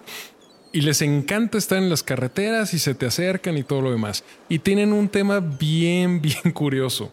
Les encanta la orina humana. ¿De verla? Beberla. Les súper encanta. ¿Por qué? Y eso se remonta mucho a... Se dice que, bueno, los renos pues fueron el, el- el animal más domesticado de estas latitudes porque es el único que aguanta. Sin embargo, este, pues bueno, los chamanes hablamos de esta, de esta ingestión de hongos, ¿no? Del, del y todos esos hongos que eran pseudo venenosos. De hecho, acaban de sacar una, una publicación acerca de cómo los finlandeses han desarrollado una tolerancia al veneno de estos hongos, porque hablábamos de que alucinaban, pero si no eres de Finlandia te mueres. Hay varios rusos que han ido a comer estos hongos y que se han muerto. Acabo de leer una noticia de eso, pero bueno, este, los renos como tal les encanta la orina humana y, a través de la orina es que es común verlos con la nariz roja, pero no es más que una infección de la nariz debido a la bacteria que está, a las bacterias de la orina humana. Entonces, este Rodolfo el Reno, pues saque las conclusiones, ¿no? Digo, tenía gustos acá medio extraños, pero es un hecho. Es muy común encontrar renos con nariz roja, pero es porque tienen una infección en la nariz por andar de acá De- bebiendo, Curiosos. bebiendo cosas. Hablando de beber, eh, ¿de dónde vienen los... ¿Qué bebían los peces en el río? A ver, este... Pues algo bien fuerte, mano, para ver a Dios nacer. ¿Cuántas veces lo vi? Esa, esa canción de verdad me... me- me- ¿Te genera problemas? No, no, no. A mí me cae bien no, la no, problemas, me encanta. Me creo que es mi canción favorita de Navidad, pero es una canción súper extraña. Súper extraña. Es flamenco, en primer lugar. O sea, es un flamenco andaluz, donde aparte es una canción, digo, como el flamenco en una tonalidad menor, para una celebración donde, sí, pues, sí, literal, la- queridos podescuchas de, de Náufragos, si alguna vez quieren componer una canción de Navidad, Do, Fa y Sol. Repitan conmigo, Do, Fa y Sol. Pueden alterarlos, Fa, Sol, Do, va, Fa, Do, Sol. Eso es lo único que necesitan. Pónganle unas cascabeles al principio y bienvenidos. Yo les puedo compartir tres o cuatro que es hecho de la misma forma y que dicen, ¡ay, qué bonita! O, bueno, en fin. Pero sí, es una canción que Pero no este es tiene el- nada es que, es la menor esta cosa. Es la menor fa séptima. sí, O sea, literal te causa, ¿no? Te causa estrés. O sea, si no entiendes la letra, es oye, los peces están envenenando, se están acuchillándonos a otros. Ese es el mood Sí, que sí, te hace sí, sí, sí, sí. sentir. No, y ahí tiene una cuestión sensual eh, eh, con la Virgen muy cañona, ¿no? O sea, como que, o sea, esta imagen de que se está Voyerismo, peinando. ¿eh? Voyerismo, o sea, es como completamente- esto, es, esto, es, esto es Buñuel o es este Hitchcock, o sea, ¿quién te está contando esto? Oye, y, y bueno, entonces, los renos. Los renos eh, Sí. son uno de los símbolos más importantes. Otro Ah. de los símbolos más importantes es el ángel. Perdón, antes de pasar al, tema del ángel, el reno estrella. como Bueno, de la tal, estrella ya hablamos, ¿no? este se vuelve el sidekick de Santa Claus. Y es el, Sidekick, o sea, es como el Robin, güey. El Robin, exactamente. No Pero es- manches. o sea, aquí partimos, eh, Rodolfo, Rodolfo. Rodolfo, el reno. El Robin. O sea, y partimos No de que Santa Claus, o en este caso, ya está formalizado como la figura de la Navidad. o Oye, sea, pero no fue creado por, por Santa, por, por por Coca-Cola. Coca-Cola. Muy importante eso. Coca-Cola simplemente decidió entre los dos colores que había disponible. Era o verde o blanco o, rojo, y blanco. Y se fue por rojo y blanco. No lo crea él, sin embargo, Lo promociona él. Sí, y hace la mejor campaña de mercadotecnia justamente para asociar. Y fíjate qué, qué inteligentes, digo, desde el punto de vista de que su producto estaban vendiendo una droga que alteraba fuertemente y que sigue haciendo lo que no trae ningún bien eh, en sentido de salud.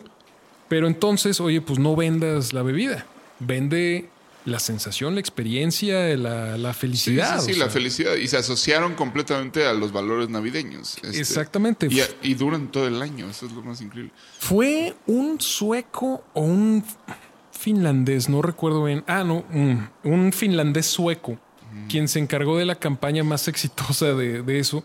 Que son los, los, los.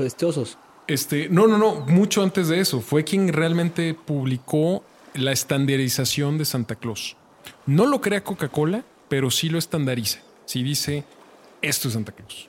No es eh, verde con blanco, no es delgado, no es este, bla, bla, bla, bla, bla, sino este es Santa Claus. No lo crea él, sin embargo, lo define.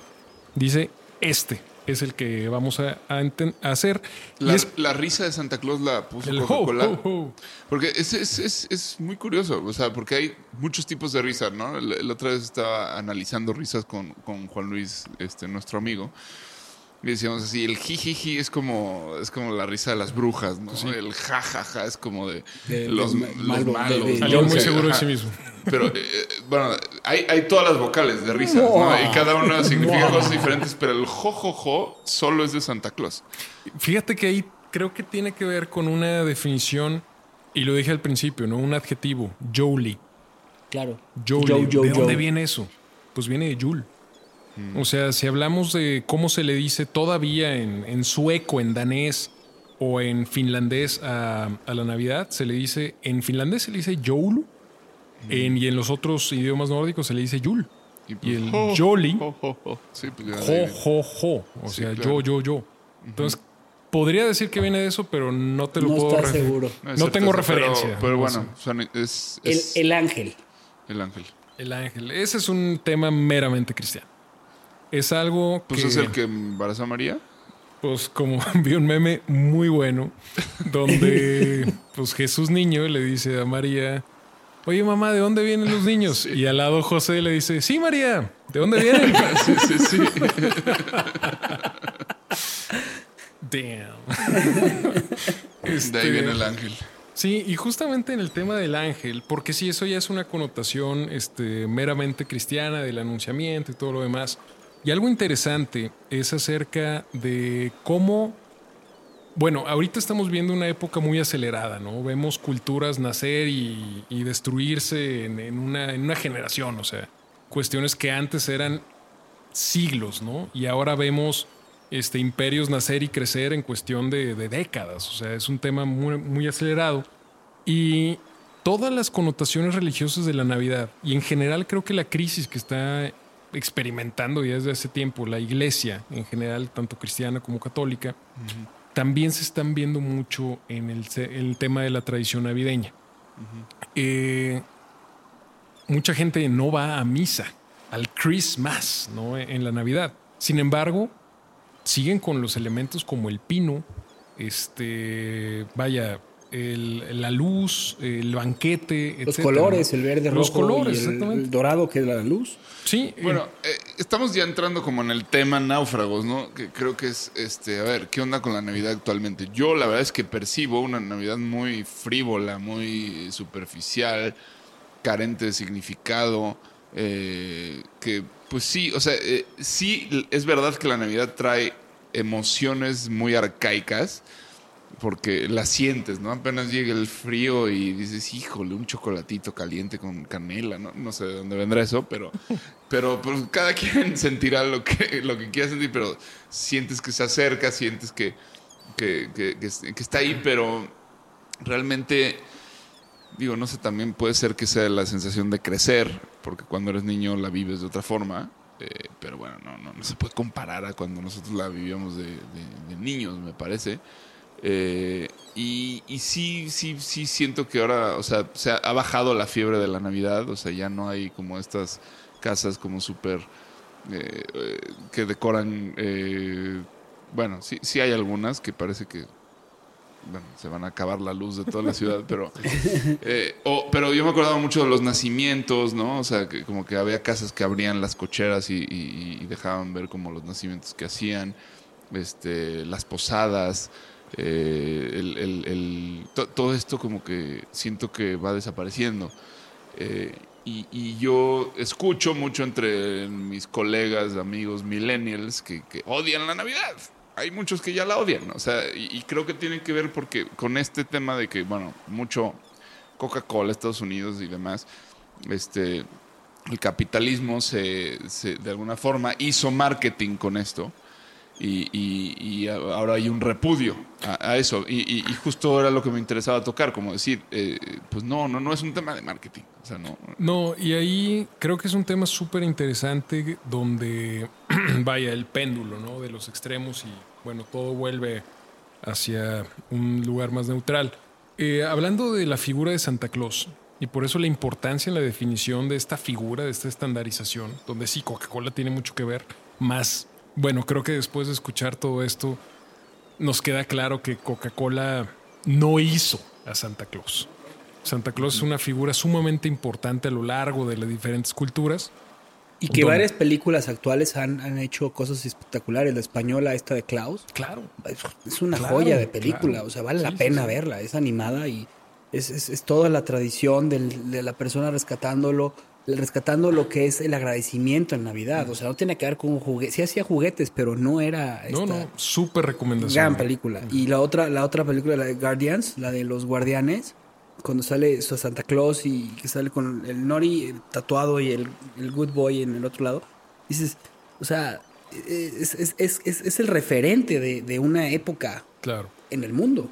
Sí, sin embargo, Santa Claus sí tuvo, eh, vaya, fue un, personaje sumamente importante que alrededor de todo el siglo XIX, o sea, en todo el 1800, ¿qué pasa en 1800? Es, el siglo de las revoluciones, de independencias, o sea, fue el siglo más fuerte en cambios, paradigmas, etcétera, o sea, fue un cam- fue un, eh, inclusive donde nace gran parte del tema del capitalismo. Santa Claus funcionó y funcionó, y vaya que vaya, en función de muchos empresarios se dieron cuenta de que la Navidad, cuando comprabas algo para regalar en Navidad, no comprabas un producto, no era un comercio.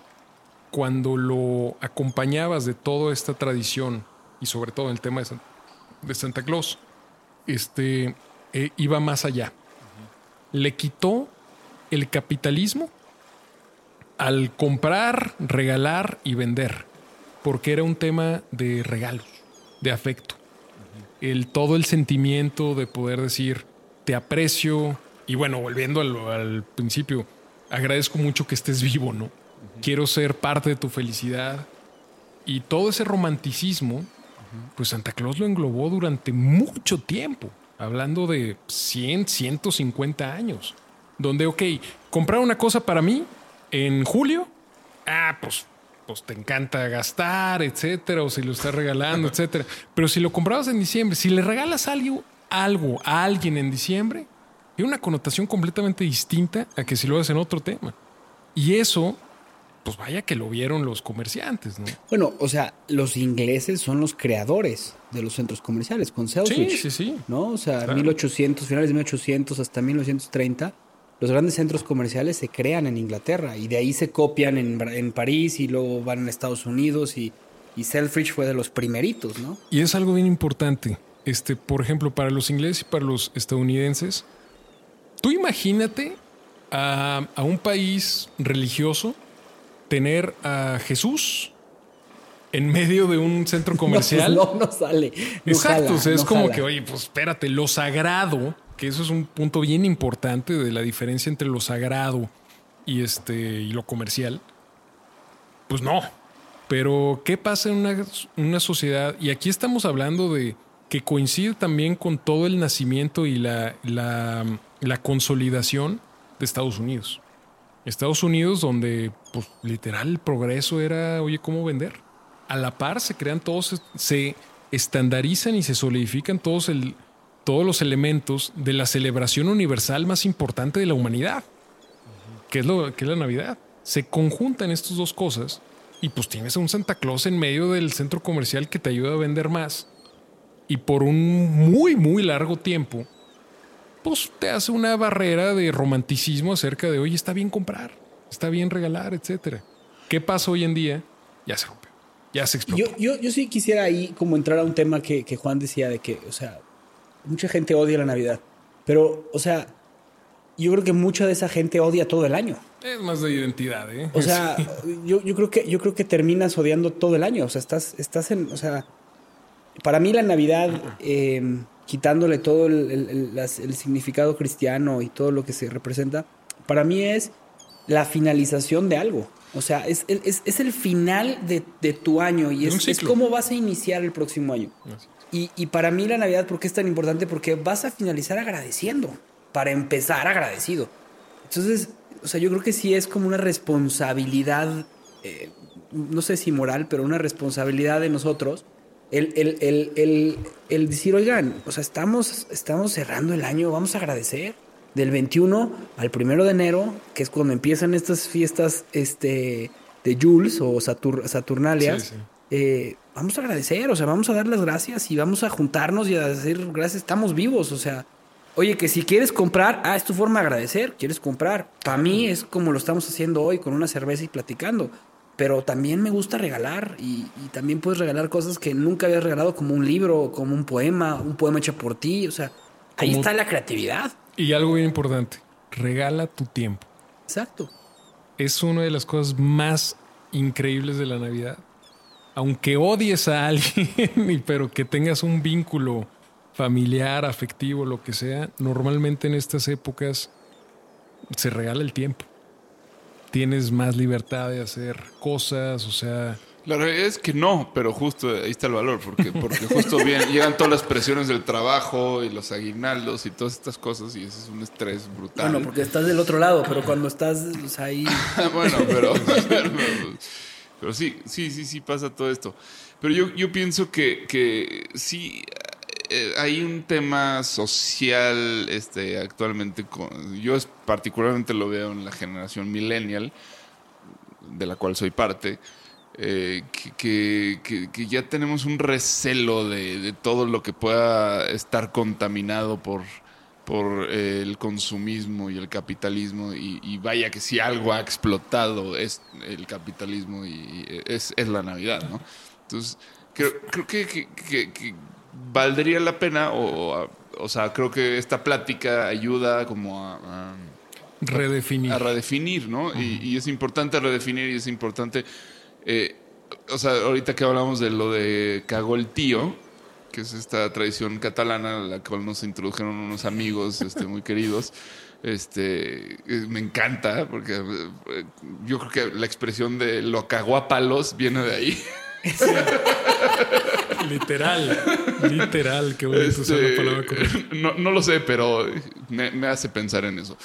Este, o sea, no importa realmente el, el contexto eh, que- por el cual haya llegado a ti, realmente se trata de una época en la que eh, pues hay que estar unidos y hay que agradecer y hay que eh, pues, pues abrazarse y compartir el calor que emanamos como humanos, ¿no? Ante la adversidad, que, bien decías al principio. Y justamente es eso. Yo creo que, eh, digo, la definición que di en un principio acerca de que la Navidad es la celebración de la perseverancia de la vida ante la adversidad, desemboca en todo esto. ¿Qué, ¿Cómo haces un amigo teniendo un enemigo en común? Es una de las formas más efectivas. Y hablando, por ejemplo, de la vez pasada que amablemente me invitaron, hablábamos de que durante mucho tiempo, y todavía nos hacemos güeyes, pero es cierto que el enemigo número uno de la vida siempre va a ser el entorno. En otras palabras, la naturaleza. En este caso, el entorno ya está contaminado por otra influencia humana, ¿no? O sea, el tema de inseguridad, guerras, etcétera, todo lo demás. Sin embargo, algo bien importante es que en la Navidad nos sentimos un equipo, nos sentimos unidos por esta celebración de la vida. Hace falta muchísimo la redefinición de la Navidad y creo que sí estamos en una crisis de que las nuevas generaciones no se están, vaya, reflexionan más, analizan más y dicen, oye, pues se ha ido muy infantil este tema. Hablabas de que, oye, pues ya no la siento como niño. Porque a través de lo que les decía de Rodolfo el Reno, No, bueno, de Entonces- entrada, perdón, la ilusión a la cual nosotros, de la cual nosotros pudimos este, vivir, ¿no? El, el tema de creer que Santa Claus era real. Este, oye, yo creo que es imposible. O sea, no soy papá. Tú, tú, tú Javi. Yo lo eh, estoy disfrutando muchísimo. Tengo dos hijas de 5 y de 4 y un niño de 8 meses. Lo estoy disfrutando como no tienes idea. O sea, la emoción que tienen. La ahora las aplicaciones que se llama PNP, que es una joya. O sea, les manda un, un mensaje eh, personalizado Santa Claus. Hola, Ana Carolina. Estoy en mi palacio de... No manches, o sea... Es la cosa, o sea, es la cosa más espectacular porque tienen a Santa Claus cerca, o yo, sea, yo pensaba que era, era imposible. Eh, ahora resulta que va a ser más profundo el, el- el trauma. No, pero es, es algo súper importante. Pero ¿sabes qué? O sea, yo sí quiero que lo disfruten. Y la otra vez estaba escuchando a Neil deGrasse eh, decir que, que para él, él, él nunca, o sea, él, él nunca le negó a sus hijos que, que Santa Claus existía o que el, el, el- el ratón, eh, que no es el, sí, Fairy. eh, que no es el fairy tooth allá en Estados Unidos, el ratón para México, para, para Francia. Pero él nunca les negó eso, pero sí los hacía cuestionarse. Y le decía, a ver, ¿tú crees? O sea, y entonces los hijos decían, bueno, es que es muy difícil que una persona viaje por todo el mundo a dar regalos. Ah, ok, ¿qué piensas de eso? E- Es Neil deGrasse, está bien, o sea, bueno, es su forma de ser. Pero, pero lo que sí es Pero- que pero no, puedes, no puedes acabar, yo creo, es Con muy, el, muy con tema el pensamiento personal. mágico, la ilusión. Con el claro. pensamiento No, claro. mágico, porque el pensamiento mágico genera Sí. y crea. Entonces yo creo que sí es un momento de, o sea, si la gente si, que nos escucha es- odia la Navidad y tiene la oportunidad de, de o sea, ódiala tú, pero no, no, no hagas que los demás la odien, porque al final de cuentas es lo que acaba de decir Germán, es el momento en el que cierras todo 12 meses de un año. O sea, a ver, de- ¿por qué es la Navidad tan importante? Pues es el doceavo mes, o sea, es el último mes del año. O sea, es, cuando por lo menos estás al final de cualquier trabajo y dices gracias. Es lo mismo, ¿no? Y yo, o sea, para mí es como, es una responsabilidad como papá que mis hijos crean en la Navidad. Es una Claro. responsabilidad. Un tema aquí bien importante. Eh, hablando del misticismo y el realismo mágico, ¿no? Sobre. Yo creo que nunca me sentí tan emocionado. Y vaya, yo, yo crecí bajo una formación católica. Nunca me sentí tan emocionado en temas de misas como en temas de Navidad. La magia que genera esto te hace ver, eh, vaya, que el mundo puede ser fantástico. Y eso te, te da muchas pautas para la vida. O sea, literal, es una, es una formación de que, oye, estás en un viaje, ¿no? Digo, a- naciste no sé cuándo, pero esto es un viaje, tienes que disfrutarlo. Y tiene momentos tan fantásticos como esto de la Navidad, ¿no? Sí, Sí, sí, sí. O sea, y son. Pero tú lo haces en el cine. No, pero, pero es, es, es hasta ridículo.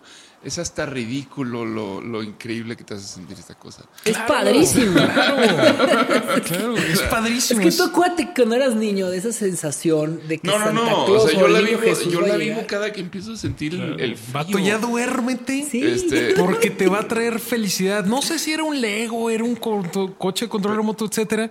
Era Sí, sí, sí. Bueno, eh, de niño hasta sueño. cierto punto lo, lo vives como, sí, claro, como una gran magia, pero también como una parte muy egoísta, ¿no? Yo recuerdo muy bien como cuando descubrí finalmente que, que- que Santa Claus no existía y mis hermanas no lo habían descubierto, para mí fue muy feo. Esa etapa fue como, híjole, ahora me toca formar parte de los que producen la Navidad.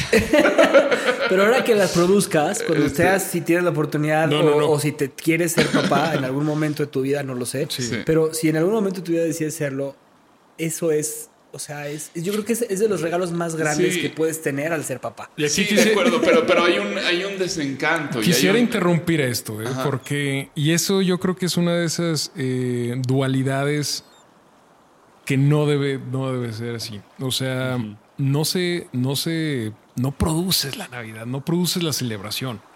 Literal, la reflexión y la, vaya, el, el momento en el cual mencionabas, o sea, es el cierre de un ciclo. Algo tenemos aquí en México, donde no reflexionamos. Sí. No sabemos por qué estamos aquí, no agradecemos, no, no pensamos bien nuestras consecuencias, etcétera. Y creo que esto aplica a toda Latinoamérica e inclusive a toda la humanidad. Si supiéramos que este es el último banquete en el cual vamos a gozar, que vamos a estar con nuestros seres queridos, porque muy probablemente el siguiente año, o inclusive no el siguiente año, el siguiente mes, porque viene el invierno fuerte, te va a matar. Vas a dejar de experimentar lo fantástico que es este viaje de la vida. Wow, o sea, agradeces, celebras y oye, me caes mal porque dijiste algo. Olvídate de eso. Gracias por estar vivo conmigo. Oye, a ver, un ejemplo, o sea, hace aproximadamente 11 meses, 10 meses, teníamos una vida normal, a lo que nosotros llamamos normalidad. Hoy nuestra vida ha cambiado por completo. O sea, nuestra vida es totalmente diferente, la forma de trabajar es diferente, la forma de conseguir el dinero es diferente, la forma de generar eh, producti- es totalmente diferente. Pasó 10 meses, o sea, llevan, llevamos 10 meses con algo de diferente. mantenerte vivo. De mantenerte vivo. Y, y, y, y qué te dice que el próximo mes, o sea, es algo que a mí me gustaría como reflexionar, lleguemos al verdadero día cero, que es el día que nos quedemos sin agua. O sea, el día cero está a la vuelta de la esquina en nuestra ciudad. Entonces, o sea, es ahí donde yo digo, está padre que te quejes como Grinch, o sea, otro de los grandes clásicos de la Navidad, que creado por, por Dr. Seuss. Están los grinches, ¿no? Pues claro. O sea, este gran Dr. Tengo Seuss. que busca crea- de identidad. ¿eh? O sea, pero está bien, pero oye, neta, no seas mal agradecido, caray, con la No, vida. claro. Imagínate aquí el, la fuerza y realmente el significado tan fuerte. Olvídate de la palabra Navidad. Pero de todo esto, de lo que significa la vida, ¿no? Decir feliz Navidad a alguien. Es un, es un mensaje sumamente poderoso que yo realmente eh, en los últimos años he reflexionado mucho y me encanta decirlo, porque creo que engloba muchísimas cosas. Es qué bueno que estamos vivos. Estoy muy agradecido de estar por compartiendo este tiempo conmigo, sea la relación que tengas con la que sea, y te deseo que el siguiente año sea bueno para ti. O sea, eso es feliz Navidad. No significa te voy a regalar lana o te voy a este dar un vaya un adornito lo que sea. O sea, feliz Navidad tiene un significado milenario de decir sobrevivimos, lo vamos a hacer y ojalá el siguiente año nos mantengamos con vida y felices. O sea, es un muy poderoso ese mensaje. Pues creo que estamos llegando ya a nuestro destino y, y, qué mejor forma que, que esta de, cerrar esta temporada en la cual la verdad estoy súper agradecido con todos nuestros invitados, nuestros escuchas, a quienes este, ya se han empezado a manifestar poco a poco, eh, que es muy bonito, así que que lo hagan es... Eh, de forma muy personal, o sea, leer sus mensajes. No son muchos, pero estoy agradecido por lo, por lo que son. Y bueno, esto es en el contexto del podcast, pero la verdad es que hay que agradecer este que pues estamos aquí y hoy en este año tan tan difícil creo que como diría el buen Rodrigo González hemos corrido con algo de suerte. Este y eso no es no es menor no hay que agradecerlo. Este he corrido con algo de suerte en estas páginas dibujadas por la muerte, decía. Y sí, y, la, y bueno, pues estamos vivos y hay, y, y, hay campanitas todavía en, en el ambiente.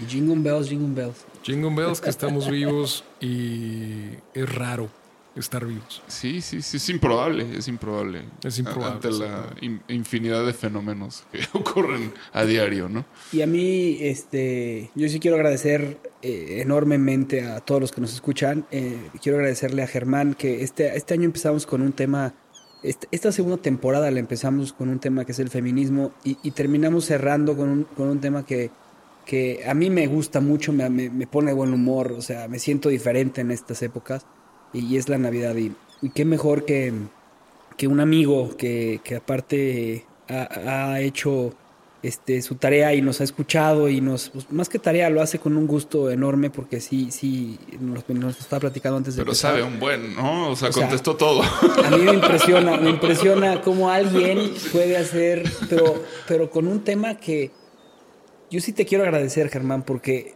eh, o sea, a veces no estamos dentro del contexto de las cosas. Y, y, cuando, cuando tú piensas en una situación o en una temporada y te das cuenta que la temporada es más de lo que tú eres, o sea, es más de lo que tú puedes hacer, o sea, en el sentido de que a veces estamos inmersos en tantos problemas de que si vamos a pagar las nóminas, de que si vamos a hacer esto, el otro, y cuando te das cuenta y volteas dices, brother, estás en la época en la que te toca agradecer, o sea, es, es, es esta la época. Y gracias por recordarnos eso. No, hombre, al contrario. La verdad, este, a todos los que nos escuchan, yo también escucho esto. Y quisiera decirles, creo que en nombre de todos los, los que ahorita están escuchando, excelente trabajo. No puedo esperar la siguiente temporada. Digo, así como les digo, o sea, mi título de historiador en la Navidad, pero hay historiadores de tantas cosas, personas que han uh -huh. experimentado todo. Y aquí inclusive les diría a todos los eh, podescuchas, acérquense a este par de personas tan increíbles y tan buena onda. Y es increíble echarse cervezas con ellos. ¿eh? La verdad que se pone muy bien. Eh, digo, tanto la apertura como la reflexión. Si alguno de ustedes, así como yo de la Navidad, que le he dedicado mucho, muchos años a reflexionar. Oye, has vivido en Finlandia, güey. Sí, pues de ahí empezó, digo, hasta que un, ren, un reno con adicción a la orina, digo, con nariz roja, me persiguió. Pero bueno, todos ustedes, cada uno de nosotros es especialista en algo, ¿no? Entonces, acérquense a este par de increíbles náufragos y digo, yo quiero escucharlos a ustedes. Sé que todos todas las personas tienen algo que decir y esta es una excelente balsa para platicar. Sí, sí, sí. Pues bueno, aquí está, aquí está la balsa. Vamos a regresar el próximo año con muchas ganas. Vamos a descansar un poco, tomarnos este tiempo también para acercarnos a nuestras familias y, y amigos, este, a quienes les, le- le- les mando un abrazo enorme. A muchos de ustedes no los voy a poder ver debido al COVID, pero, pero bueno, quisiera en este momento pues, sí a- agradecer y, y, y desearles una feliz Navidad a todos. Y con ese significado que dijo Germán, feliz Navidad a todos. Gol Jul, Merry Christmas, Huba Yolua. En fin, feliz Navidad, en serio. Buon Natale. Bon Natal, con todo el significado. Qué bueno que estamos vivos, que el siguiente año la cosecha de todo nuestro trabajo traiga este, muy buenos beneficios y sobre todo, pues celebremos la vida, que es increíble estar vivos. Tiremos anclas, Juan. Echemos el ancla. Gracias, Germán. Gracias a ustedes. Gracias por escuchar nuestro programa. Te invitamos a seguirnos y a interactuar con nosotros en redes sociales. Tu opinión es muy importante para nosotros. Queremos saber lo que piensas sobre los temas que tocamos y sobre cómo podemos mejorar. Búscanos en Instagram, Facebook y YouTube. O en nuestro sitio web, naufragospodcast.com. Buen viaje. Nos vemos en el siguiente puerto.